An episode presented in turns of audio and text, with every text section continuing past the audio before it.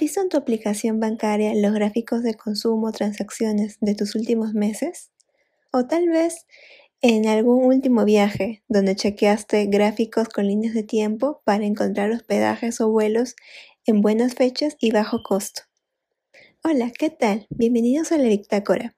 Yo soy Victoria Ubaldo y hoy hablaremos de visualización de datos. Comencemos.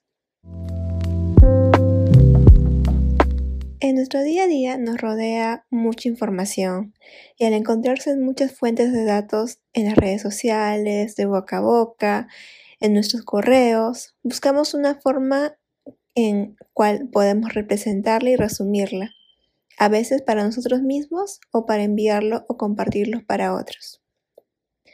La visualización de datos nos permite es representar gráficamente esta información para tomar mejores decisiones y poder comunicarlos, ¿no? Debido a que cada gráfico tiene un propósito y lleva un mensaje. Y esta visualización de datos es muy contraria a quizás sea solo arte, por ejemplo, eh, muy vistoso con los colores, este, las formas se separa mucho de la visualización quizás solo como arte, porque cada uno de estos gráficos o estos plots lleva mucho, mucho mensaje y quizás mucha historia. Cuando este gráfico lo muestras, por ejemplo, en el negocio o para representar quizás eh, cómo fueron tus ventas o cuando revisas las estadísticas que tienes en, tus redes sociales, eh, simbolizan muchas cosas. Entonces, te permite también reforzar un argumento u opinión y facilita la toma de decisiones, ¿no? Si quizás ves un poco de en el lado de marketing, ah, ok, este día es el donde se tienen que reforzar más las ventas o se tiene que comunicar más por este horario porque se ve quizás en un gráfico en los, los momentos en el día, etc. Entonces, ¿por qué la visualización de datos es importante? Una imagen vale más que mil palabras, ¿no? Y de hecho, tener un, un gráfico que nos resuma gran cantidad de información y tenerlo representada eh, nos permite mejorar ¿no? estos argumentos. Además, como mencionaba, permite contar historias. Ahí va mucho el tema de storytelling y permite que puedas reforzar alguna opinión, ¿no? Se queda solo quizás en yo comento esto porque sí, sino me baso en datos y lo represento aquí en un gráfico, eh, mi, mi opinión o mi argumento. Existen muchos tipos de, gráficos para visualizar datos y creo que el que hemos visto actualmente mucho son las infografías. Aquí podría comentar los de Pictoline, que cada infografía contiene mm, la, historia, pero contiene diferentes gráficos, ¿no? Además que esta composición permite que cada mini gráfico sea un mensaje y todo componga una, una historia. Estas infografías eh, permiten también que puedas conectar con diversas ideas, ¿no? Y es como también se, han generado, por ejemplo, en las últimas elecciones de Estados Unidos, eh, diversas infografías por cada debate que se lía o cuando es un, un día eh, conmemorativo, pues se crean infografías para detallar las estadísticas, por ejemplo, eh, del Día de la Mujer o las compras que hay en los Black Fridays.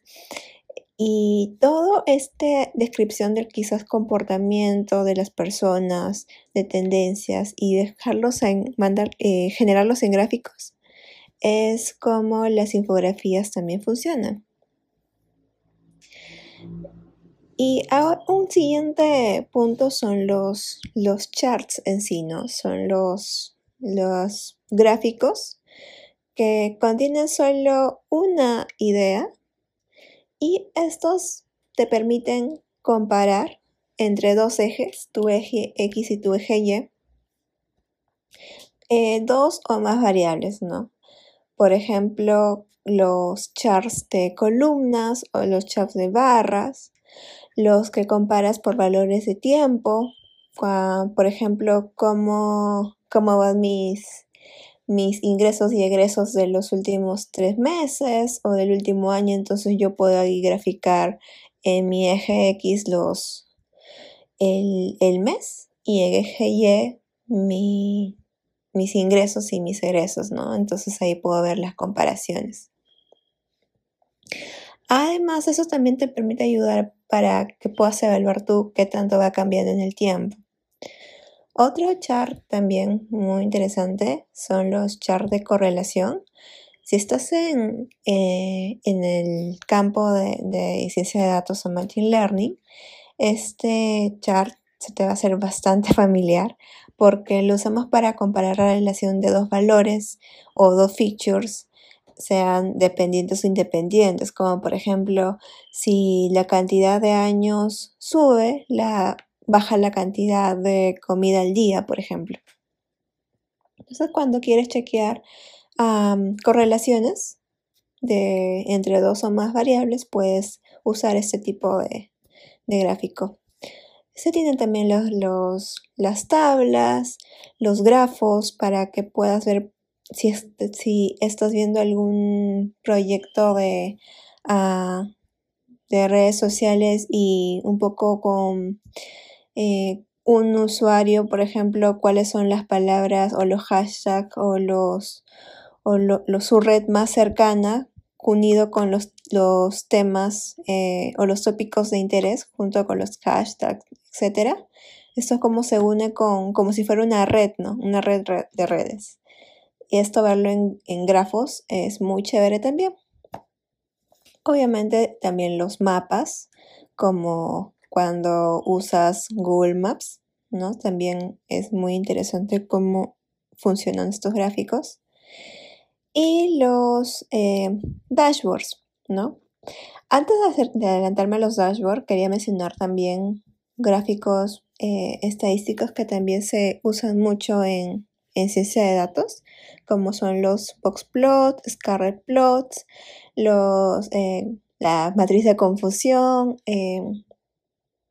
etcétera, que estos gráficos quizás si lo llevas en una infografía a un público general, por ejemplo, ves una página de Facebook que todo el, público lo ve, es un público libre, quizás estos gráficos no sean muy entendibles, que tengas que recurrir quizás a solo un gráfico de barras. Entonces estos gráficos boxplots y scarlet plots y unos más quizás estadísticos, eh, sean para usuarios más específicos, ¿no? Que puedan interpretar este, eh, estos gráficos y no se les haga tan pesado. Y entonces llegamos acá al punto de los dashboards. Los dashboards te permiten eh, resumir dos o más gráficos, algo así como una infografía, pero estos dashboards lo puedes llevar a algo web, ¿no? O algo mobile. Si eres desarrollador móvil o si eres desarrollador web, de hecho que en algún proyecto te haber tocado hacer algún gráfico quizás de barras o algo muy pequeñito. Y cuando has querido ver este gráfico de tu web desde Chrome o desde tu laptop a, pantalla pequeña, eh, quizás los números salieron muy pequeños o al final quisiste poner todo este, este dashboard que se vea así tal cual en al celular y no, no salió igual. Eh, básicamente yo he visto más dashboard en web eh, y cuando se consulta y se conoce más al, al usuario, se puede incluso sacrificar algunos gráficos para solo quedarnos con los más importantes. Porque normalmente cuando son dashboards que son de consumo o son de uso más diario, como por ejemplo los gráficos que ves en, el, en, una aplicación de, banco o seguros. Los, los, más frecuentes son de transacciones, operaciones por categorías y no necesitas no, otro gráfico que no sea solo esos. Entonces son los necesarios para, ok, saber y me lleva el mensaje de estoy gastando más en esta categoría y comparado con, por ejemplo, estoy gastando más en comidas que en salud, ¿no? Entonces estos gráficos que me llevan un mensaje súper claro son más que necesarios para em, usarlos en, en tu en tu dashboard. Y eh, cuesta a veces adaptar estos gráficos al celular porque por los números, por los colores y también por, la, por los mensajes que quieras transmitir.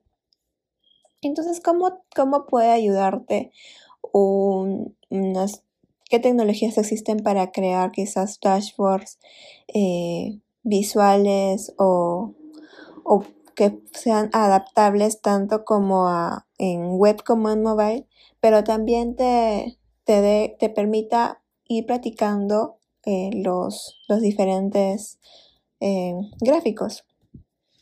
Y acá te comento tres. Eh, se tiene Tableau, que es uno de los más populares. Le sigue Power BI, que es de Microsoft. Y luego Google Data Studio.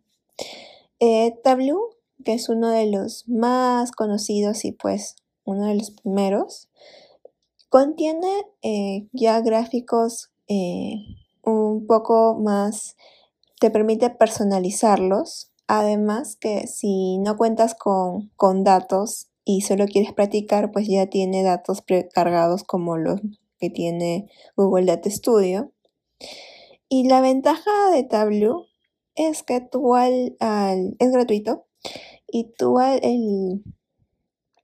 publicarlo en, sus servidores, tienes ya, puedes configurar incluso la pantalla y que sea también responsivo, ¿no? Y ahí tiene también la, algo así como, como Excel que puedes agregar muchas hojas y resumir cada hoja en un dashboard como si fuera una web, pues te da esa facilidad y es bastante flexible. Eh, Power BI también cumple en una de esas opciones, además que te permite sincronizar con varias herramientas de, Microsoft. Y Google Data Studio, pues si estás más pegado por el lado de marketing de, Google Cloud, si tienes tus datos en BigQuery o quieres hacer uso también de Google Maps y de tus datos, por ejemplo, de Data Analytics.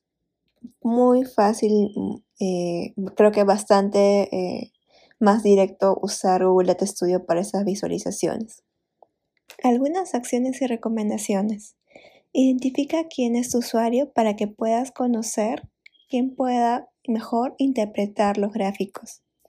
Eh, puedes usar, como mencionaba, los templates de Tableau o Data Studio si no tienes datos y quieres practicar con datos precargados. Recuerda que es un análisis explicativo, entonces con los gráficos que tú elabores, sea un dashboard o quizás una infografía, explica brevemente el contexto y ten un orden en los gráficos.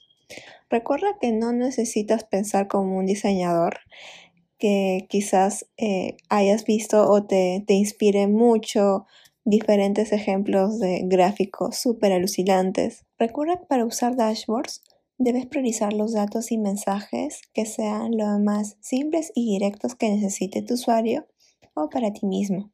Usar la visualización de datos es muy poderoso porque nos permite entender por qué ocurren las cosas y poder prever problemas. Si te gustó, no olvides compartir este episodio, suscribirte a la Bitácora Podcast en Instagram y en Twitter. Y gracias por escuchar este episodio. Hasta pronto.